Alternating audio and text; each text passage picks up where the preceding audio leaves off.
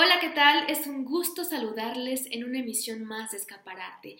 Les damos la más cordial bienvenida desde 1670 AM y aprovechamos para recordarles que nos pueden escuchar a través de internet en radio.anahuac.mx. De igual manera queremos recordarles nuestras redes sociales.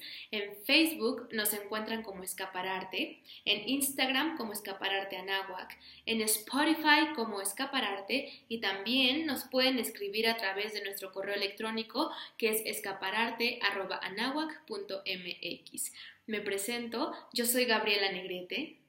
Y yo soy Vivi Esteves. Y sin más preámbulo, le cedo los micrófonos a Vivi, quien estará haciendo la presentación de nuestra invitada del día de hoy. Muy contentas de recibir a nuestra invitada especial del día de hoy. Ella es Ceci Cantú, ella es bailarina, coreógrafa, directora artística de Dubo Force, que más adelante nos contará qué es. Es una empresa dedicada a la capacitación artística y además es cantante y actriz. Así que nos da muchísimo gusto recibirte, Ceci. Bienvenida. Muchísimas gracias por aceptar nuestra invitación. Muchas gracias, Vivi y Gaby, por, por recibirme. Estoy pues aquí muy contenta y muy emocionada. Bienvenida, Ceci. Oye, pues bueno, para empezar, Platícanos un poquito de cómo es que nace esta pasión tuya por la danza, por las artes escénicas, por el teatro, desde que eras chica y cómo fuiste formándote en esta área. Ay, caray, pues sí está, sí está amplia la respuesta, ¿eh? pero bueno, este, yo empecé, pues sí empecé mayor, ¿eh? O sea, no, no, no tengo una carrera desde, desde la niñez, siempre me encantó todo lo artístico. Eh, pero pues tengo una hermana mayor y era la que decidía a qué clase íbamos a entrar. Entonces pasé de todo, de patinaje, sí, sí bailé de muy chiquita, pero en realidad nada formal.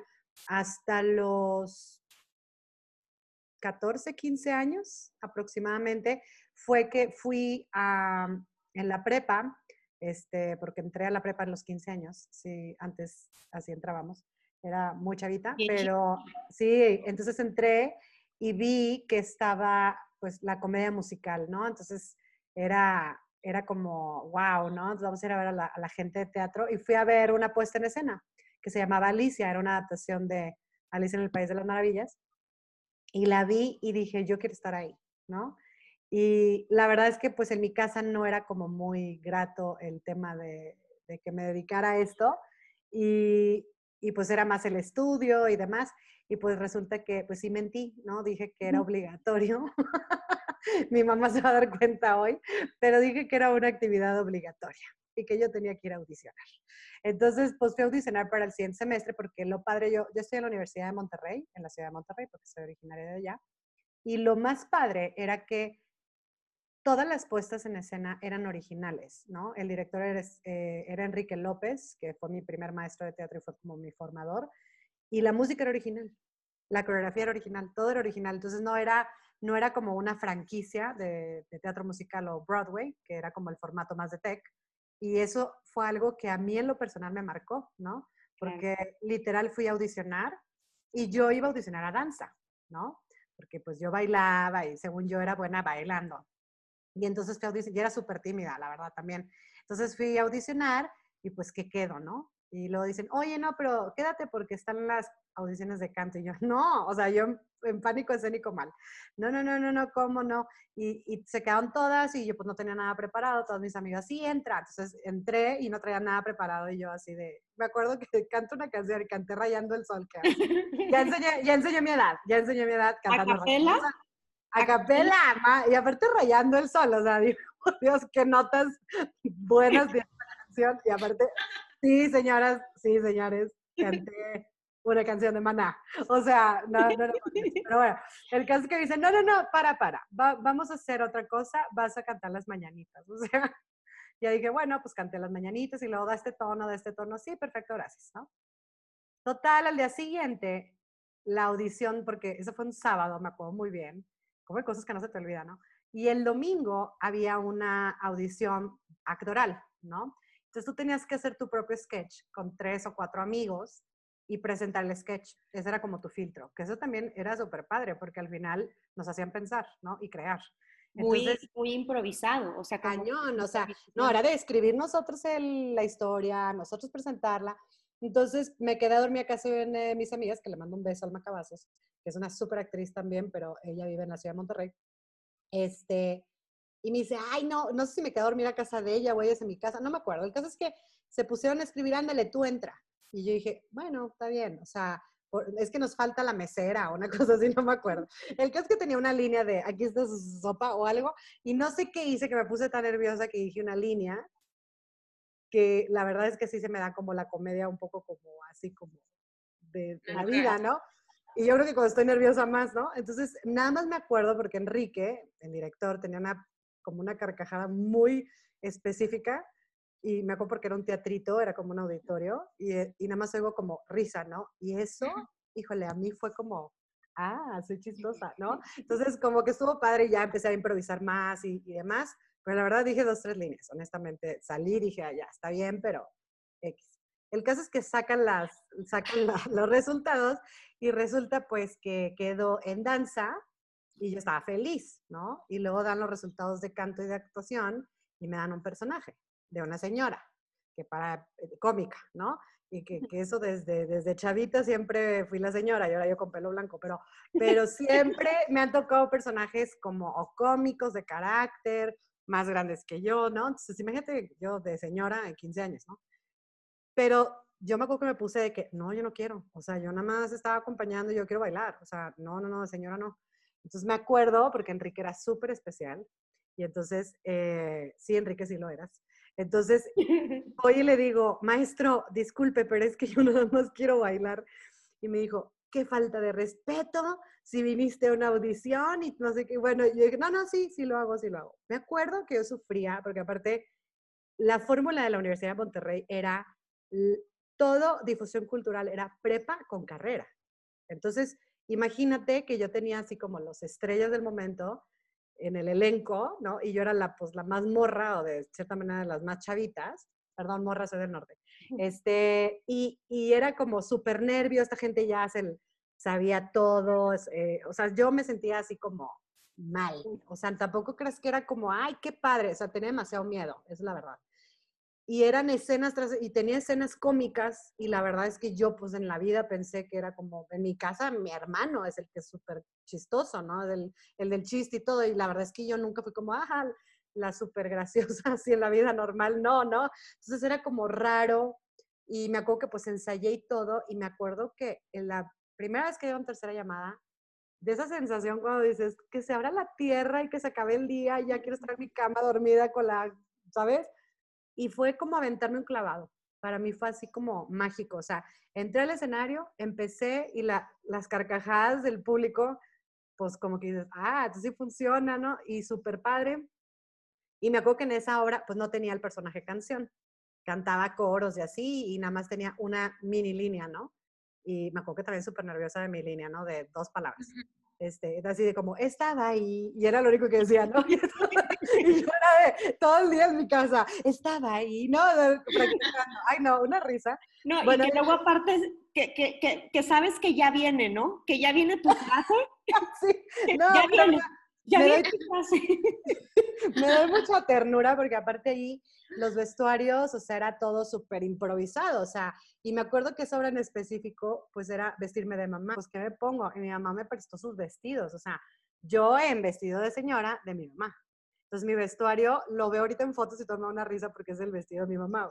Entonces, eh, no, muy padre, ¿no? Entonces, este, ahí también conocí a mi primer novio, ya sabes no, me enamoré por primera vez. Entonces, sí fue como una, pues no sé, para mí fue como, ah, esto vine, ¿sabes? Como que luego, luego dije, esto es lo mío. Y seguí y empecé a, a clavarme más en la danza. La verdad, me, me, metí a un estudio de danza privado con Pati Villarreal, una gran maestra en Monterrey, y empecé a entrenar, y a entrenar, y entrenar, y entrenar. Y pues, pues sí, para la edad que empecé, sí se me dio el don, la verdad. Este, mm, gracias, tuve fortuna de tener a muy buenos maestros, porque casi todos los maestros de esa escuela eran gente egresada de Limba, entonces tuve la fortuna de tener muy buenos maestros técnicos, por así decirlo, y seguía haciendo teatro y, y de pronto luego me metían a cantar y decía, ¿para qué? O sea, todo era como, todo se me dio como sin yo buscarlo, ¿sabes? O sea, una, de una manera como muy natural. Entonces, pues fue como muy cómodo, muy, muy cómodo. Y ya conforme pasó la, el tiempo, eh, crecí, ¿no? O sea, en la universidad y todo, y de repente me dicen, eh, Enrique, justo el director, eh, yo ya estaba entrenando más en danza y me dice, oye, ¿te gustaría coreografiar la siguiente comedia musical? Le dije, ¿qué? O sea, yo bailo, pero ¿de qué habla? O sea, yo creo que Enrique no se ha dado cuenta, o sea, hasta la fecha yo no me canso de decirlo, pero si alguien me descubrió, por así decirlo, como esencia o como persona en, en lo que vine a hacer fue Enrique, porque fue el que me obligó a, a audicionar a la actuación, fue el que me dio personaje, fue el que me hizo cantar, y, ya cuando ya estaba súper bien en esa zona, me llega otra zona incómoda, porque era una zona no conocida para mí, de coreografiar, ¿no? Y dije, ok. ¿Sí ya le has dicho a él? Sí, claro, pero se hace como que el que no oye, ojalá, le voy a mandar este blog para que oiga, porque luego público, de verdad, yo, yo bendigo a Dios de mandarme Enrique López, o sea, literal es mi papá artístico, total y absolutamente. Y bueno, muchos maestros también, que, que no quiero tampoco que se sientan, pero al final la persona que te ve, yo siempre he sentido que quien te ve y te da una oportunidad sin conocerte, sin haberte visto antes hacer eso, es así como, pues, son como joyas, ¿no? Entonces me dice, vas, vas a coreografiar, ¿no? Y yo, pero ¿cómo? O sea, ¿sabes? O sea, no tenía ni, digo, sí bailaba y tomaba mis clases de danza y sí tenía una formación dancística, más no profesional, ¿no? O sea, estaba en un estudio de danza que no era profesional. Entonces yo decía, bueno, pues me acuerdo que yo con mi libreta y contando mis ochos y, y, bailando, o sea, ya sabes que ahorita, aparte tener un grupo en las comedias musicales de UDEM en Facebook, bendita pandemia, que empezaban a subir videos, yo decía, por Dios, no suban eso, pero era una risa de volverte a ver, porque hace, pues no era lo mismo que ahora, que te grabas y te ves inmediato, ¿no? antes era, pues se queda ahí grabado en el VHS o en, la, en, el beta en su defecto, y ya nunca más lo ves, Entonces un amigo empezó a digitalizar y, y empezó a subir y fue súper bonito, o sea, porque fue ver eh, mi primera obra, luego la primera obra que coreografié, y ahí es donde se, se removió todo ahorita, ¿no? Y justo mira qué chistoso que estamos hablando de esto. Este, y ya, pues empecé a coreografiar y se me dio, digo, sí me puse muy nerviosa porque era la primera vez que manejaba un grupo, pues de cierta manera, digo, sí daba clases, porque también esa era otra, era de, eh, con Patti, si fue tú vas a dar este grupo, y para mí era como, ¿cómo? ¿No? Pero, antes de ser maestra, o sea, antes de que Patti me diera, perdóname. ¿qué? ¿Qué edad tenía Ceci? 16. No, hombre, súper chavito. 17, 16, 17. Cuando empecé a coreografiar, no. Cuando empecé, mentira, estoy mintiendo, 15, 16, como unos 18. O sea, yo seguía formalmente, ya tenía como unos 4 o 5 años de estar como dándole duro a la danza, pero no estaba dando clase. O sea, todavía no, y qué bueno, ¿eh? Porque qué responsabilidad.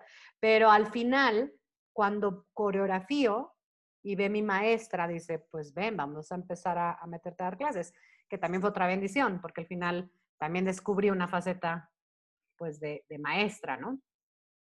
Y te digo que todo se dio como muy natural, o sea, no fue como algo que fui a buscar, no tenía la carrera, cosa que es muy raro porque ahora lo pienso y digo, oye, ahora eh, eh, a veces es más difícil con tú y que estudia uno muchas cosas y buscas la oportunidad y no se da, y a veces antes de que siquiera te especialices en algo, se te, se te abren oportunidades.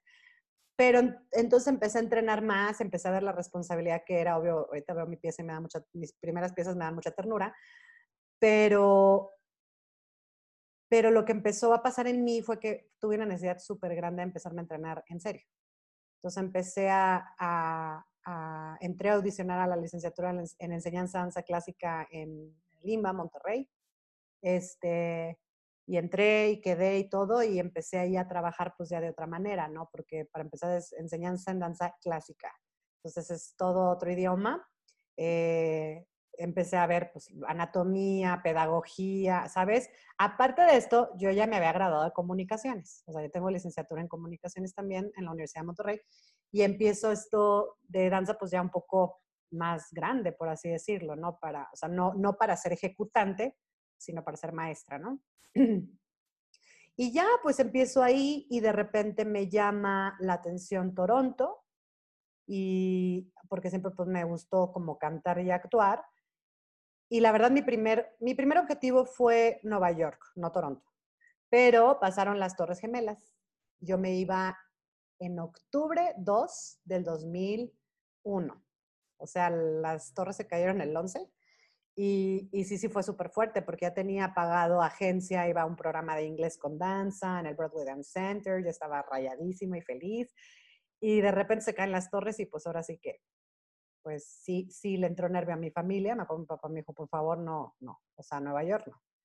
Y pues Estados Unidos no, de preferencia, ¿no? Y entonces yo, pues digo, se había ido a Canadá, pero en turista, no en, no en ir a tomar cursos o nada.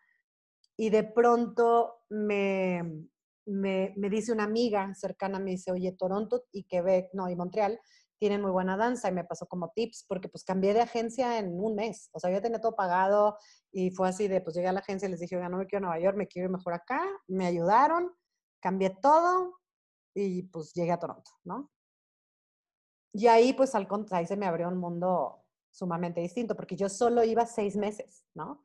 A estudiar danza y inglés y a pasearme. Y ahí me clavé cañón, y ahí fue donde me salió la inquietud. Dije, no, yo quiero venirme a estudiar. O sea, una carrera en serio. Eh, y perdón que me, cronológicamente me di vueltas. Primero me fui a Toronto, regresé y para poder aplicar justo a una escuela seria, pues necesitaba un, un, CARDEX, no de comunicaciones, ¿verdad? Necesitaba un CARDEX artístico. Y por eso entré a Limba. Ah, este, entonces entro a Limba porque necesitaba al menos como un año que me respaldara como para poder audicionar a nivel dancístico que quería audicionar. Y ya pues voy y demás, ya estaba pues bastante grande para la danza porque pues ya tenía mis 26, 27 años, o sea, ya estaba grandecita. Esto estaba como en el, en el RAS. Y fui a varios programas y el programa que más me convenció fue el del George Brown, que, que, que es el de Commercial Dance Studies. Y pues entré, dije, bueno, pues va, pues lo que hago, doy clases de jazz, soy coreógrafa, pues es lo que más se aplica a mí. Y va, me voy. Y resulta que ya entrando a la escuela, ya estando ahí, pues sí, digo, o sea, yo con mi oxígeno, porque estaba bailando al lado de gente 18, ¿no? Mis maestros son ahora mis mejores amigos, este, con gente que trabajo con Toronto, pero mis maestros me dicen, ¿qué haces aquí? O sea, yo, pues porque quiero una carrera, porque en, México esto no existe, o sea, a nivel comercial, no. No, no existe. Existe las carreras en danza clásica o danza contemporánea, pero a ver si al ratito hablamos de esto, que no hay carreras para danza con, este, comercial, jazz, tap.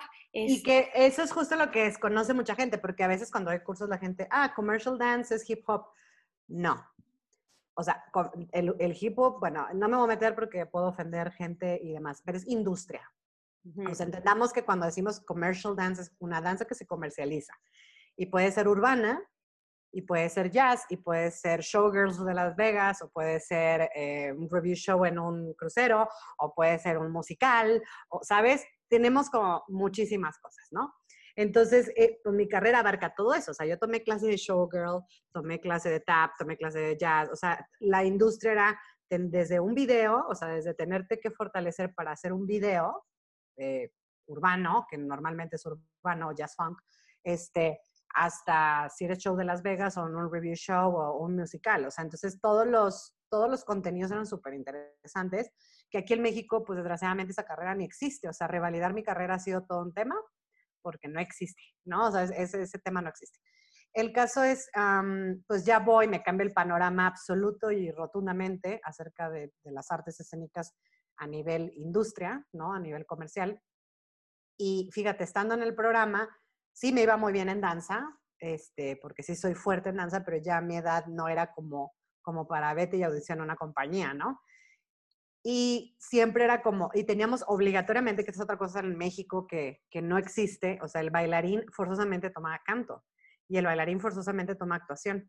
Y entonces ahí me vieron mis maestros y me dijeron, oye, ¿sabes qué, Ceci? O sea, sí que padre que bailes, pero tienes el perfil total y absolutamente de teatro musical. Que justo lo platicé ayer con, con un amigo, este, con Fede Di Lorenzo, le decía, es que está muy cañón, o sea, la o sea, a mí me obligaron mucho a hacer cosas porque estaban en el programa. Y, se lo, y, y claro, tenía compañeros súper buenos bailarines que cantaban horrible, pero que se fueron entonando poco a poco y que al final trabajan en Broadway, ¿no? Entonces, tienes que pasar por ese proceso aunque sea incómodo, porque en Broadway tienes que cantar. No, ya no, no tenemos esta concepción aquí de que el bailarín también está contando una historia. Entonces, por eso necesita actuar, por eso necesita cantar, porque también cuentan historias. Y, y aquí o eres bailarín, o eres cantante, o eres este actor. Y no está tan fuerte el, el, triple threat, ¿no? Como en otros países, que es fundamental hacer todo bien y luego tienes una fortaleza, pero todo lo hace pasable, o sea. Sí, y justo era lo que hablábamos ayer, porque aquí pues hay un conservatorio, y está padrísimo, pero en el conservatorio no te obligan, vocal, no te obligan, a lo mejor, pues, si vas a canto, no te obligan a lo mejor ballet, y se entiende que es una obligación y actuación, porque puedes interpretar. Yo siempre les digo a todos mis alumnos o gente que coacheo es, a ver, o sea, si eres cantante, eres actor. Y si eres bailarín, eres actor. Entonces, si no has tomado una clase de actuación, es imposible que me digas que eres performer. O sea, porque un performer tiene que ser actor. Entonces, justo yo todo este mundo lo descubro y no entiendo, o sea, no es porque yo lo sé más que tú, no, para mí también fue un, o sea, fue un súper descubrimiento, dije, que, o sea, sí un poco hasta me deprimió, ¿no? Dije, entonces me falta mucho y, no, y llegó un momento en que la verdad también ese es algo muy hermoso de Toronto, al, final como cultura son gente, yo, yo estoy enamorada de Toronto, o sea, yo creo que tengo dos casas, o sea, México y Toronto. En cuestión humana y, y esta onda del multiculturalismo y de toda la, de toda esta onda de que ves cualquier tipo de mezcla, nunca fue como la latina, eh, porque pues acento, o sea, mi acento es de Salma Hayek, ¿no? O sea, entonces era, y era como, ah, o sea, era como, what's your background? O sea, ¿de dónde, de dónde vienen tus papás, no? O sea, como pensando que yo era, pues yo era canadiense, ¿no? Y le digo, no, yo soy mexicana, ¿no? Entonces, porque pues tenía a mi compañero que a lo mejor tenía background francés, y a la otra que tenía, era más iraní, la otra que era, este, más africana, o sea, tenía como de todo y todos eran canadienses, ¿no? O sea, nadie era foráneo, por así decirlo, o sea, pero al mismo tiempo sí, pero era lo sabroso, porque cada quien tenía como una riqueza cultural súper distinta. Y ahí te digo que mis maestros sí fue, sí fue súper fuerte porque literal, como por ahí creo que del segundo año, no me acuerdo, tercer semestre o algo así, me agarraron y me dijeron, ¿sabes qué? Sí vas a seguir aquí, pero te necesitamos mover a, a performing arts, o sea, a, musical theater, perdón. O sea, eres, eres pintada para estar en, en, en, escena, pero como actriz y cantante. Y que se mueve bien, sí que padre que bailes, pero no como, como ensamble dancístico, por así decirlo, ¿no?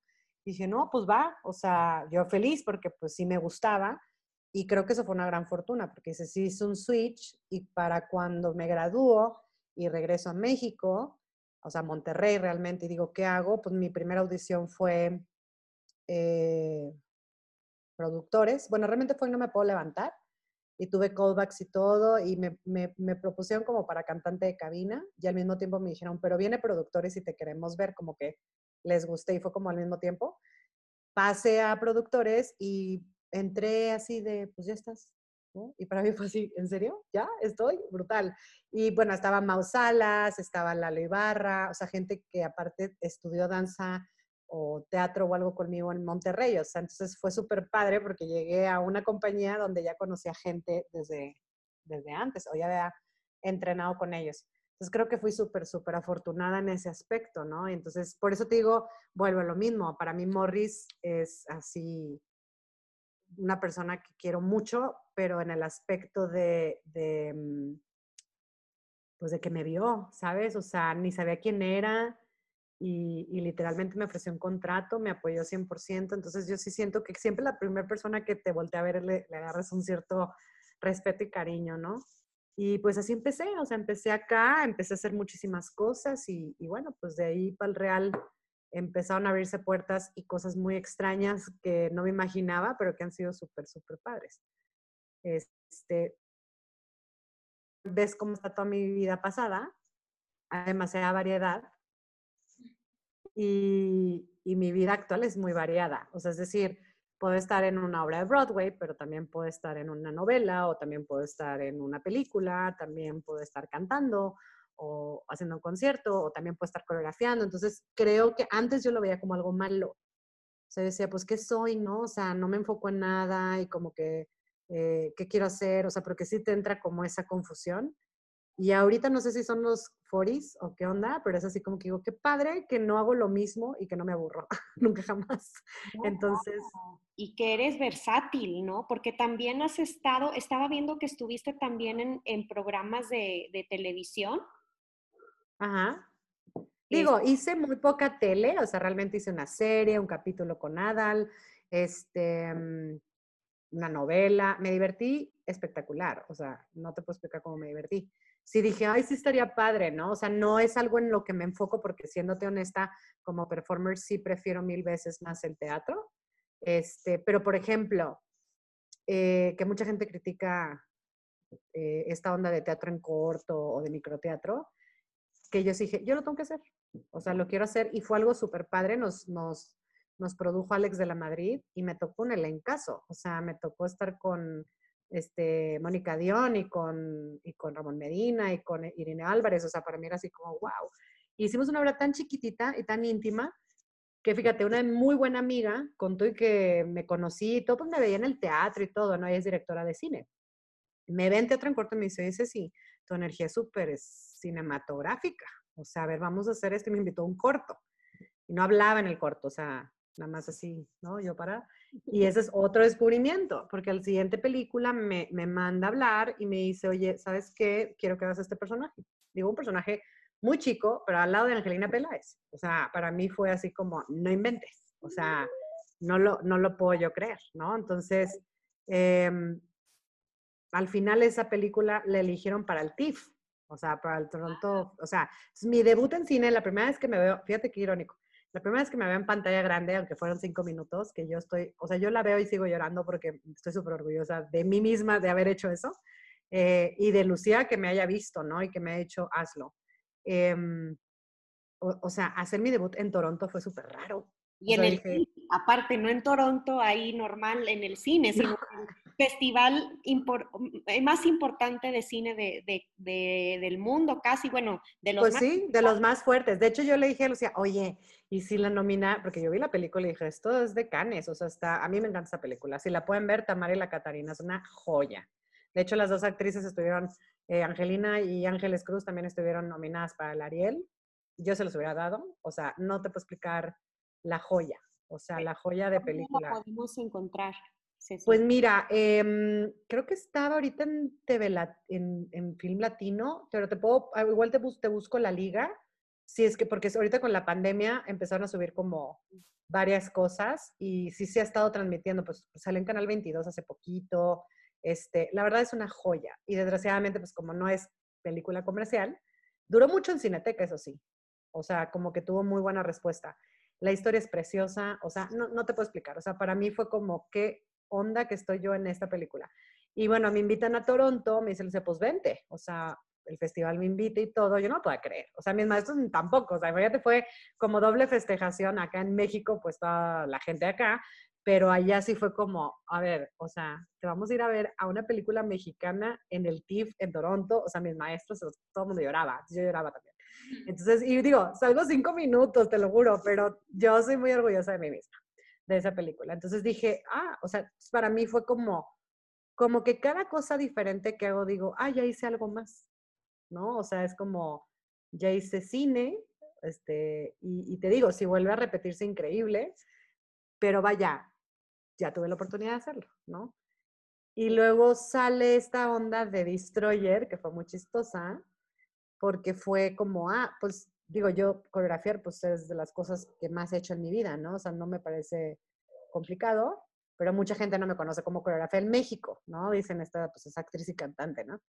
Eh, y pues nada, me, me llaman y pues empezamos, el equipo muy joven, la verdad, de creativos muy jóvenes. Este, música original con niños, o sea, yo decía, ¿qué estoy haciendo aquí? O sea, ¿no?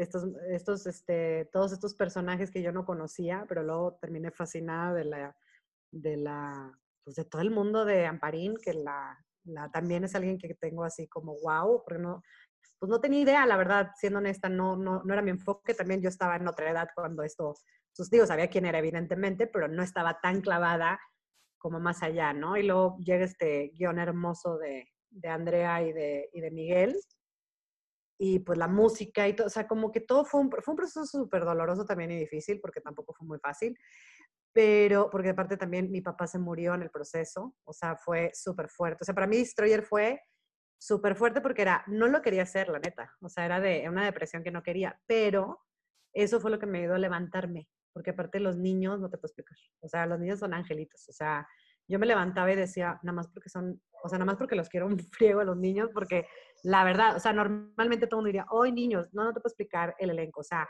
era doble elenco aparte, era el mundo de niños, o sea, decía, ay Dios mío, ¿cuándo voy a acabar? Pero este, y talentosísimos, yo quedé... No, no, no, te yo, yo, yo por eso en la mañana literal era lo que me levantaba, o sea, decía, es que estos niños están muy cañones, o sea, entonces ir para mí era un agasajo, o sea, por la energía que tenían, la disponibilidad que tenían. Este, también tuve un ensamble pues muy joven, este, y que era para muchos era como su primer musical, cosa que me dio mucho gusto porque la gente, escogí gente muy distinta, pero por el tipo musical y corporalidad que requería, ¿no? Entonces, y también era súper raro porque no tenía como toda la música, entonces no tenía como toda la idea. Fue súper mágico, o sea, yo creo que la gente que cayó en Destroyer fue la que tenía que estar. Una pregunta, a mí me, me, causa muchísima curiosidad, ¿cómo manejabas grupos tan grandes de niños, Dios mío? Y, y, y, lo menciono porque yo tuve la oportunidad de ver el trabajo y felicidades, o sea, yo ah, hasta la fecha de verdad te prometo que pongo el, el disco. Ay, sí. me encanta. Y en mi mente, en mi mente todo el tiempo están los niñitos bailando, o sea, perfectamente. Entonces digo, ¿cómo lo lograste? Fíjate que yo no sé. O sea, yo, yo me regreso, porque claro, o sea, yo lo veo y digo, si ya me meto a juicio dancístico, pues está muy simple. Pero de, tan, de tan simple funcional. No sé si me explico. O sea, una, la música no era normal. O sea, no era una música, tenía de todo, ¿no? Entonces, eh, también modernizarte, llegar al lenguaje de los niños. O sea, yo de pronto, de verdad, literal, yo creo que estos niños se hicieron tan, o sea, para mí era con tanta confianza, creo que quité un ego muy grande que normalmente un coreógrafo normalmente tendría. O sea, llega un coreógrafo y dice, vamos a hacer, ¿sabes? Y con ellos era más jugar. Entonces era, a ver, vamos a poner esta canción, van a hacer esto y empezaron a inventar y no te puedo explicar las cosas que salían. Y, y literal, si me dicen, ¿de dónde salió esto? De ellos mismos. O sea, me inspiraron cañón, o sea, viéndolos a ellos moverse y ay, de pronto ponían música y empezaban a, a, bailar ellos así nada más en los breaks y decía, a ver, a ver, a ver, haz esto, a ver otra vez, a ver, a ver, tú, tú, tú, esto. Claro, sí, yo, todo el mundo que ve la coreografía que me conoce me dice, ¿de dónde se te ocurrió ese paso o de dónde salió? Pues realmente de jugar, o sea, de jugar con ellos, de, de hacer trabajo con ellos y literal, o sea, yo cuento la historia y les da risa, dicen, ay, quecho, no cuentes eso, pero yo era de que hacía algo, según yo, súper cool, ¿no? De que, uh, ah, no sé qué, y tipo, se me quedaban viendo así. y yo, no está cool, y tipo, mm, o sea, era de que, no, entonces era la mejor muestra, ¿sabes? O, o, por ejemplo, ponía una coreografía y era como, no sé, los hombres y las niñas no, o algunas niñas no participaban, o era el ensamble nada más, y yo, oigan, ¿se pueden sentar a verla? Entonces se ponían los niños y tipo, ya estaban tipo, uh, ah. y cuando veía eso dije, ok, va a funcionar con un niño en el público. Pero de pronto sí decían, ay, eso está como rara, ¿no? O sea, no, tenían tanta apertura conmigo que yo, díganme, o sea, porque yo sí dije, para niños no sé y nada que, que flojera tan dio piruet, piruet. O sea, y no hay ni un solo piruet, no hay un solo kick, no, hay solo, no hay nada de lenguaje. Dije, me prohíbo hacer, o sea, a lo mucho hay un piruet, que no naciste para encajar.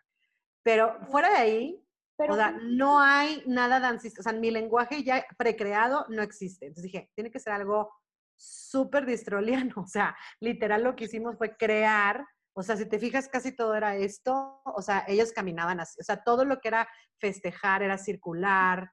Este, y repetía como, porque sí, no creas, ahí también los, los creativos era, es que repites y yo, es que verlo en conjunto y vas a entender por qué estoy repitiendo ciertas cosas. O sea, tiene que ver con frases que se repiten, o sea, leitmotivs, ¿no? Entonces, me costaron más los grandes que los niños, porque yo creo que esperaban que se viera espectacular, se cargaran y salieran, o sea, para empezar, pues cómo sacaban niños en tacones o bailando tap, o sea, era como, porque si, intentaron, intentaron mucho, es que mete un número de tap en los mocos, ¿te acuerdas de los mocos? Sí. Y que era, pues sí, pero ¿cómo meter un número de tap si se están robando? O sea, no, ni la música daba para eso, ni la historia daba para eso. El foco era totalmente mi escala, que Lisette estaba espectacular, era una diversión total trabajar con ella.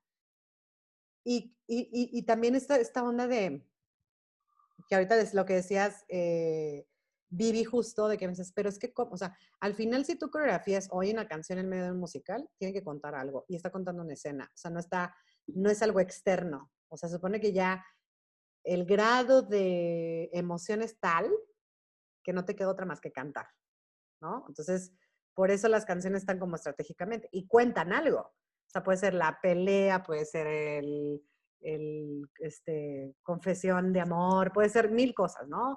Este, pero al final, pues tiene que ir para arriba, ¿no? Creo que ahí creativamente hicimos un buen trabajo, obviamente, de que podría estar mejor, porque pues todo podría estar mejor, pero al final creo que se contó la historia. O sea, el tema era contar una historia, que se entendiera un mensaje y, las, y la respuesta que yo vi fue espectacular. O sea, yo vi niños hasta sin audición, emocionados y, y, decían, es que entiendo, o sea, yo no lo hice adrede, o sea, no, pero llegó un momento en que el lenguaje se convirtió en un lenguaje de señas. Yo vi niños parados en la butaca bailando. Mm. Sí, en el pasillo, y este, o sea, no, no, no, la comunicación que hubo con los niños sin audición fue lo más.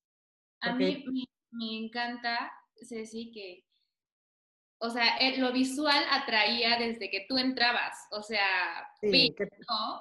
Sí, que para también esto, Pablo Garza es un, o sea, es un artista sasazo. De hecho, estoy trabajando con él en otro proyecto, este, pero bueno, estamos frenados por pandemia no lo puedo decir todavía, ¿verdad? Hasta que ya pase esto, pero, pero es con un grupo bastante fuerte.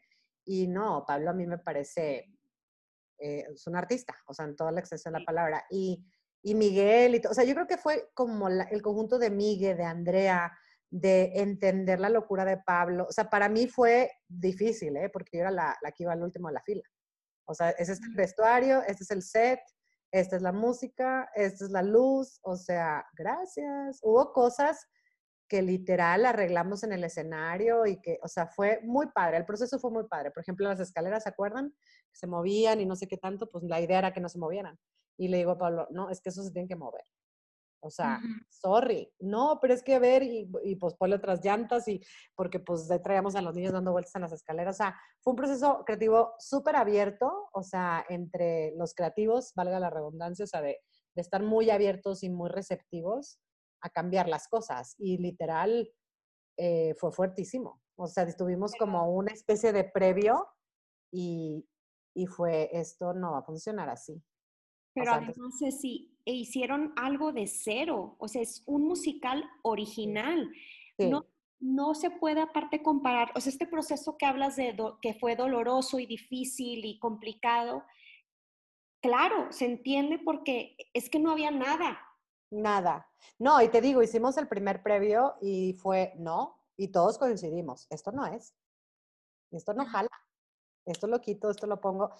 Y fue literal, denos nueve días, nueve días, o sea, cambiamos, pero de, del cielo a la tierra, miles y miles de cosas, ajustes de todo, desde vestuario, desde textos, o sea, Miguel escribiendo canción, eh, a ver, y esto, y yo sí, que del bosque regresen y entre otra vez la canción y Miguel, ok, y André y Miguel haciendo la letra al lado, o sea, les digo, nunca se me va a olvidar porque nunca fue, no, no, así es, no fue, tienes toda razón, bruto, vamos a hacer esto, o sea, o Pablo, oigan, y si de aquí sale el rayo, ah, sí, entonces no sé qué, entonces no había como un miedo de, de explorar y eso fue se, se, me hizo cañón. Claro, cuando vimos el primer resultado, yo sí, yo sí llegué a mi casa a llorar, o sea, lo confieso. Pero dije, esto no se va a quedar así. Entonces, literal, en nueve días fue un fix así total, que hasta los mismos papás que yo los amo, los papás no manches. O sea, los niños tienen el talento que tienen, sí, pero también la paciencia de los papás. O sea, están ahí, estuvieron, o sea, aparte los pobres ahí afuera del teatro esperándolos en lluvia, no lluvia, o sea, con una paciencia. Pero al final, esto, como dices tú, era algo 100% de la nada. O sea, salió de un papel, con una pluma, Miguel escribiendo y Andrea escribiendo, y de ahí salieron unas canciones, y de ahí salió una escenografía, y de ahí salió una música, y de ahí salió una coreografía. Entonces, realmente todo lo que se fue desarrollando y haciendo fue espectacular. Digo, también con la fortuna de tener a los niños que teníamos, porque sí eran fenomenales. Este, pero justo te repito, sí siento que nos hace falta eso en México. O sea, lo estamos perdiendo muy cañón. O sea, sí, la franquicia, obvio, no tengo nada en contra del musical y lo repito porque a eso me dedico. Amo el musical y me encanta el formato de musical, pues está perfectamente bien hecho. Pero es poca la gente creativa que conozco, no porque, y mira que conozco mucha, pero vaya, es muy poca al lado de la que no, es, es más fácil criticar que ponerte a crear. Y pues obviamente cuando creas, pues va a haber quien le, no le guste, ¿no? Y dices, pues sí, tal vez no te gusta, pero al final pues estoy haciendo algo de mi cabeza, ¿no? Que viene de mi corazón o, o que estés como un cuadro, o sea, tú puedes ver un Frida Kahlo, ya me estoy comparando con Frida Kahlo, ¿verdad? Pero ya puedes ver un, un, cuadro cualquiera de cualquier artista y a mejor a Gaby le pareció horrible. Dice, ay, no, qué depresivo cuadro, ¿no? Y Vivi dice, no manches, yo cada que me despierto y veo ese cuadro, la vida se me ilumina. O sea, la, el arte es así, o sea, habrá quien quien lo goza y habrá quien no. Y lo bonito de Destroyer es ver a adultos, como ahorita ver a Gaby o a Vivi, o sea, decir, es que no me inventes, yo veía y, y, porque sí, un poco el adulto iba al mundo a volverse niño otra vez, ¿no? Claro. Como veías a los niños así todos así de, ah, o sea, en éxtasis, pues los adultos se divertían cañón. Y eso es lo más, lo más interesante. Yo me acuerdo que atrás de mí estaba Vivi y algunos otros coordinadores de algunos programas de liderazgo de la NAWAC. Y te se sabían, Ceci, se sabían las canciones de memoria. Ay, qué bonito, qué bonito. espectacular. Obviamente te contagias, ¿no? Y aparte es maravilloso saber que algo se cree para un sector infantil, por decirlo de alguna manera, y que repercuta en los adultos. Eso es brutal, o sea, yo creo que es pasa lo que uno tiene en la cabeza. sí, yo sí, yo sí rezo, no sé qué vaya a pasar después de esto y todo, pero yo creo que esa obra sí debería de regresar. O sea, el mensaje que se logró fue muy, muy padre. La sinergia que se hizo con niños, con, pues de todo, o sea, con adultos, con, o sea, creo que le, le faltó ser vista. Sí, claro. Este, pero bueno, pues digo, eh, al final fue la apertura de algo donde para yo creo todos los que estamos o estuvimos involucrados nos dimos cuenta de que si pudimos con eso, podemos con lo que sea, porque sí fue, sí fue un gran proceso.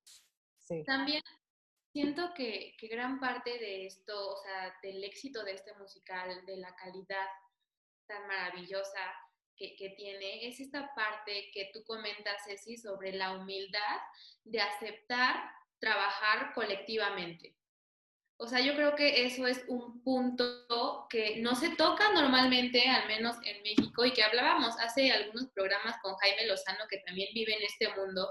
Ay, lo quiero mucho, sí. Y él decía esto, o sea, trabajar colectivamente es tan difícil para es difícil. Y mira que yo he trabajado con Jaime y yo creo que, y, y me decía, gracias por confiar, o sea, teníamos como esta misma onda, le digo, Jaime, o sea, porque claro, yo he oído cosas súper fuertes de, ay, claro, como estar en Nueva York, y, o sea, dices, a ver, o sea, si sabes quién es, yo conozco a Jaime desde hace muchos años, o sea, te estoy hablando de muchos años en Monterrey, y el hombre jamás ha dejado de crear, jamás ha dejado de compartir, jamás ha dejado, por ejemplo, si yo voy con Jaime y no es barba, o sea, es real, es, ay, qué bonita, me dice Anita, ay, Anita, qué lindo, ay, a ver, ahora esto, o sea, yo voy con Jaime y yo me lleno, me explico, o sea, me llena el alma porque me ve como artista, no porque siempre yo tengo un trauma muy grande. A la que, quienes me han escuchado cantar, yo tengo una voz muy rara, no tengo una voz muy común. Eh, ¿Por qué? Porque mi timbre de voz no es el más femenino del planeta. Entonces, mis agudos normalmente en una partitura de musical es difícil encontrar mi, mi, mi, mi sonido, ¿no? Incluyendo hasta en coros, ese sí bájale un poco, sé si te oyes mucho, porque mi voz es muy potente, es muy distinta y para mí, por ejemplo, con Jaime fue descubrirme también, me decía, a ver, increíble, porque tienes estos graves, vas a hacer esto, esto y esto, ¿no? Eh, escribió ahora cuando hizo lo de Never Ending Line, este, que me tocó una canción que se llamaba Cuarentona, me dice, estaba mortificadísimo, me decía, es que no sé si la quieras porque es de una señora cuarentona. Y yo, pues yo tengo 40, no importa.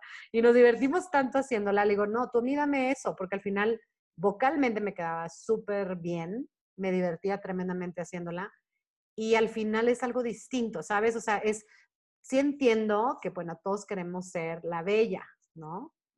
Pero a lo mejor yo llego contigo y te digo, Gaby, ¿qué crees? Soy Cristina en El Fantasma de la Ópera. O sea, por más talentosa que sea, pues ibas a decir, ay, qué hecho, pues sí, pero ¿estás segura? o sea, no, y, y, siento que esto de identificarte, o sea, no que uno lo hagan o no, es difícil llegar a ese lugar. Es difícil conocerte y saber qué sí puedes y qué no puedes hacer. Y que sabiendo lo que sí puedes hacer, lo abraces, ¿no? O sea, lo abraces y digas, va, voy a hacer esto y, y, y ¿cómo se llama? Y le voy a dar vida, porque pues sí, el ego es tremendo, o sea, tremendísimo. Pero volviendo a Jaime, eso es lo que a mí me encantaba, porque Jaime le daba mortificación darme una que se llama Cuarentón. Le dije, güey, se va a llevar las palmas esta canción. Y sí, o sea, siempre es, estas canciones son las que, porque te pones vulnerable, porque pues no está fácil cantar de ti misma, hablando de ti misma, de la edad que tienes, cargando con lo que tienes, ¿no? Y, por ejemplo, ¿vieron Te Amor es Perfecto? Creo que no la vieron. Yo sí, yo sí la vi. Hay una escena en que está la dama de, como la dama de, de la novia, ¿no? Y sale yo con un vestido verde horrendo así ampón y cantaba literal, pues lo, eh, siempre de dama, novia jamás, ¿no? Ah, sí, sí, sí. Para mí, o sea, hubo un momento que lo dijeron, ¿están bien? O sea, ¿estás bien? O sea, sí me pasó en una función que me solté llorando. Y es una escena cómica, ¿no? Y dije, ¿qué me pasa? Claro, estaba súper resentida de algo ahí personal y se me removió todo y la gente terminó, ¡ah! porque entré una vulnerabilidad de decir, ah, sí, porque sí, a veces también el personaje gracioso entramos como, ah, ñe, ñe, ñe, ¿no? Pero sí nos toca fibras súper fuertes, o sea, sí te toca ciertas cosas y dices, oye, pero ¿por qué no soy la, la bonita espigadita, ¿no? O sea, sí te entra tu, sí te entra tu, tu clichezazo, ¿no? O sea, tú quieres hacer ciertas cosas. Entonces, para mí todos son retos. Así y además, estás haciendo arte y sí requiere mucha valentía. Y cuando uno hace arte, estás mostrando, como tú dices, una parte de ti. Es imposible que ningún personaje que hagas tenga una esencia tuya, pues sale de ti. claro. Tiene un sello de, de Ceci, un sello de, de Gaby, de Vivi. No puedes ocultar este, quién eres, ¿no? Entonces, eh, sí requiere mucha valentía, pero pues finalmente eso es, es ser actriz. Oye, Ceci, platícanos de Duo Force este, Ay, sí, empresa? Pues fíjate que Duo, fíjate, ¿no? Fíjate que Duo Force, este, Duo Force empezó justo cuando estaba yo en Toronto.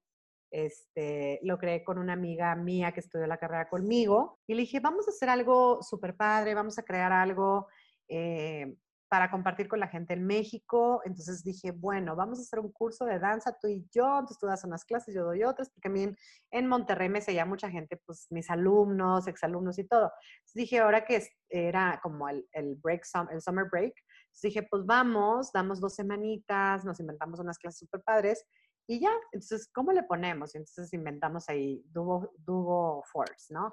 Que al inicio era Dance United by One Force porque era solamente de danza. Entonces era danza unida por una fuerza, en español, ¿no?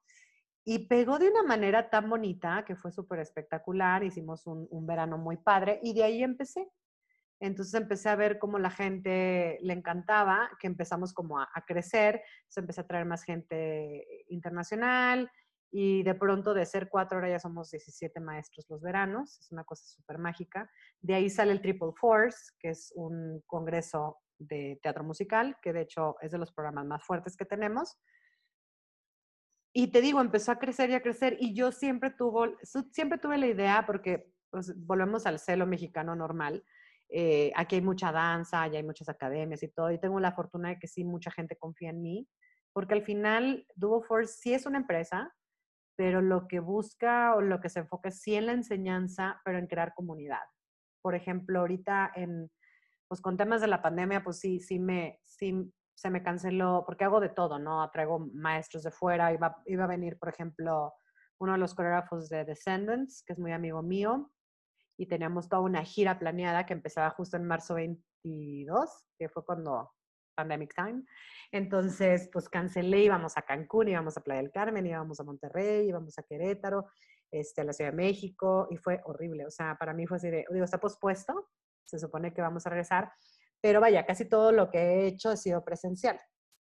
Pero, y gracias a Dios, eh, pues nos ha ido muy bien durante todos, los, todos estos años. Ha sido prueba y error, prueba y error, porque la verdad, entender exactamente, o sea, mi, mi pues como mi, mi sueño es tener un plan de becas, o sea, súper grande y poder capacitar a la mayor, a la mayor parte de mexicana que necesite, porque mucha gente, pues sí, tenemos plan de becas que sí lo hago y a veces me frustro mucho porque no puedo ayudar más, porque si hay mucho talento mexicano y pues no todo el mundo puede pagar, pero ah, en este caso volvemos a lo mismo de mi carrera. O sea, yo he buscado apoyos y demás, pero pues como parece algo comercial, la gente cree que estoy lucrando, entonces es, es difícil, ha sido complejo, pero vamos bien. Y te digo que ahora con lo de la pandemia, yo dije, pues bueno, ni modo, todo el mundo es que da en línea, yo no, ahorita no, o sea, estaba negada y de repente un día, porque sí empecé a ver que muchas academias y muchísimas este, pues, clientas, porque mi mayor cliente son las dueñas o dueños de academias, pues le estaban pasando fatal. O sea, fatal, fatal.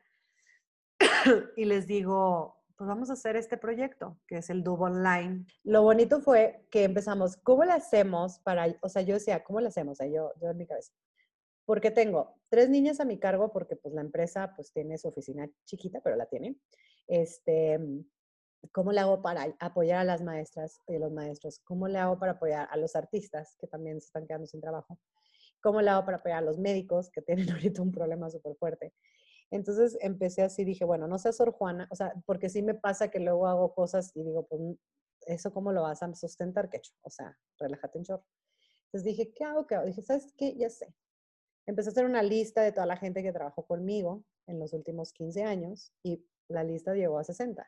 Se empezó, a traigo esta idea, mira, quiero hacer una clase, pero quiero que cueste tanto y que la gente pueda entrar y que esto, la mitad se vaya para las academias que nos apoyen y que un 10% se vaya para línea médica y ta, ta, ta. O sea, como que empecé yo así con mi sueño guajiro. Todo sí, sí, sí, sí, sí. Y no sabes qué cosa. O sea, yo ahorita estoy sorprendida, no he parado, me está yendo súper bien y mira que no tiene que ver con la economía, que pues sí hay abundancia, porque mi, mi gracias es para mis niñas y todo, pero la, el movimiento que se ha hecho es espectacular, porque al final estamos hablando de artistas, que se nos quedan las clases, a los, a los bailarines, o sea, a los alumnos, que pagan una tarifa bastante baja, hasta 80 pesos la clase, o sea, es nada, por maestros súper fuertes que pues si los trajera acá ni siquiera aunque me dieran gratis su sueldo, o sea, es vuélalo, el hotel, el avión, o sea, todo lo que implica traer a una persona es muy fuerte y que también soy muy especial, Vivi me conoce porque ha tomado mis cursos, pues que no meto masas de gente, ¿no? Y ahora tenemos una gran ventaja que esto, esto del Zoom es maravilloso, entonces están pudiendo entrar pues masas, porque no están en un salón, porque no me afecta, ¿no? O sea, no, no afecta y al contrario, ayuda como al elevar el espíritu, porque sí estaban como muy tristones y muy bajoneros. Y pues lo más importante también es que le está funcionando las, a las academias, ¿no? Entonces, si alguien nos está viendo, perdón que sí me aviento el, mi, anuncio, pero si puedes poner redes sociales estaría increíble, porque entre más comunidad entre mejor. O sea, en realidad está funcionando. Yo estoy muy emocionada. Digo, no estoy haciendo millonaria a nadie, esto no es piramidal, no es un negocio este, prometedor y falso. O sea, es simplemente hacer comunidad. Y la verdad es que sí, las escuelas privadas, sobre todo de artes, están pasándola muy mal porque pues nos, somos los primeros recortes. ¿no? Desgraciadamente entendible y muy respetable porque pues ahorita hay gente que no le está yendo muy bien y pues evidentemente el, papá o la mamá va a recortar pues prioridades y las entendemos. Entonces estamos tratando de justo bajar lo más que podamos los precios, uno, y dos, poder ayudar a las academias que estén en necesidad. Así que si tú estás viendo este programa y eres un bailarín, este, que se está formando, pues son clases que yo sé que no es lo más hermoso estar en línea, pero que ahorita pues es lo que hay pero que son súper oportunidades. Este verano empezamos en tres semanas, dos semanas, el 6 de julio. Y vamos a correr tres semanas y traemos 32 artistas distintos. O sea, la mitad son mexicanos, porque hay muy buena danza mexicana, este, y la otra mitad es canadiense, porque es gente que, que ha trabajado conmigo. Entonces, yo creo que, y aparte es gente de toda la República, eso es lo más bonito, que te metes al salón y pues ves a la de Chihuahua y a la de Mérida. Ya. Entonces, eso, eso se hace muy, muy padre. Entonces, eso es por un lado, y por otro lado tienes una escuela de artes escénicas, ya sea una academia de danza o llámese una escuela de teatro musical, pues comunícate porque te puede interesar, porque no, lo que estamos haciendo es ayudarnos. O sea, creo que es momento de jalar todos para el mismo lado porque la cosa está ruda. Y, bien, o sea, hay conferencias súper padres, este, traemos, pero esas, sí son gratuitas, también son, están invitadas, están buenísimas. Hay desde eh, conferencias de danza, como hay conferencias este, de, creación, de creación artística. Este, tenemos también coaching, o sea, estamos usando mucho el coaching para la gente porque está pues, en un nivel de difícil. Este, eso es para toda la comunidad y eso no tiene costo, así que si te acercas a la página seguro habrá alguna actividad que si no la puedes pagar no pasa nada, pero habrá actividades que dice cero pesos y te recomiendo que entres porque lo que estamos tratando de hacer es hacer comunidad y, y de y pues de elevar el espíritu porque se hace falta. Que nos comparta sus redes sociales, donde puede entrar la gente para... Mira, mi red, la de Duo Force, ¿verdad? No la mía. Las redes sociales es uh, en Instagram, Instagram, dice como dije, en Instagram. En Instagram es, es, es Duo Force Así, Duo Force, que es D-U-B-O, Force. Ajá. Y en Facebook igual. Esa es la empresa. Dubonline.mx es el movimiento pandémico bendito que va a seguir, porque estoy seguro que esto va a seguir después de la pandemia, porque ha unido gente que no te imaginas. Y eso también está en Instagram como Dubonline, D-V-O Line, este, punto MX. Ya ahí vienen todos los maestros que han venido. Eh, seguro la publicidad la van a encontrar ya en, lo que está este programa al aire, ya estará puesta su publicidad este, de todo lo que pasa y pues con toda la confianza, me pueden seguir también a mí, Cecilia Cantu Teatro, y pues normalmente yo soy la que contesta, ahorita estamos trabajando todos muy unidos, así que viene, viene, en las páginas viene todo, viene el WhatsApp, lo contestamos, lo que requieran hacer estamos a sus órdenes. Creamos, lo que estamos creando son justo espacios para apoyar escuelas y alumnos, o sea, y, artistas independientes, porque hay mucha gente que no necesariamente está en una escuela de danza, es muy independiente, se entrena por su lado y, y que le puede llamar la atención. Sé creativo, adáptate, pero siendo creativo y, y no dejes de entrenar. Si escribes, escribe más. Si tocas la guitarra, toca una hora más. Si tocas el piano, dedícale porque ahora tienes más tiempo. Si eres bailarín, porque muchos me han preguntado, no te va a pasar nada. Si es bueno que bailes, al contrario, si es muy bueno. Hay que cuidarse por el piso que estás usando, evidentemente, hay que cuidar tus rodillas y demás, pero, pero tienes que cuidarte, tienes que entrenar, o sea, no puedes dejar de entrenar. Igual un actor, igual un cantante. Y vos, gracias de verdad por, por abrirme este espacio, se siente muy bonito, o sea, uno platicar y ver gente, porque yo tengo ya la noventena de estar aislada absolutamente en mi, en mi, en mi casa sin ver gente y verlas y escucharlas y, que estén haciendo este tipo de, de, programas me parece estupendo. O sea, de verdad, si, si quieren en algún momento que vuelva a colaborar, yo soy muy feliz. Mm, gracias, Ceci. Un gusto. Como, como verán, no dejo de hablar. Muchas gracias, Ceci. De verdad, qué gusto coincidir. Los esperamos la próxima semana en una emisión más de Escapararte. Me despido, yo soy Vivi Esteves. Yo soy Gabriela Negrete y esto fue Escapararte.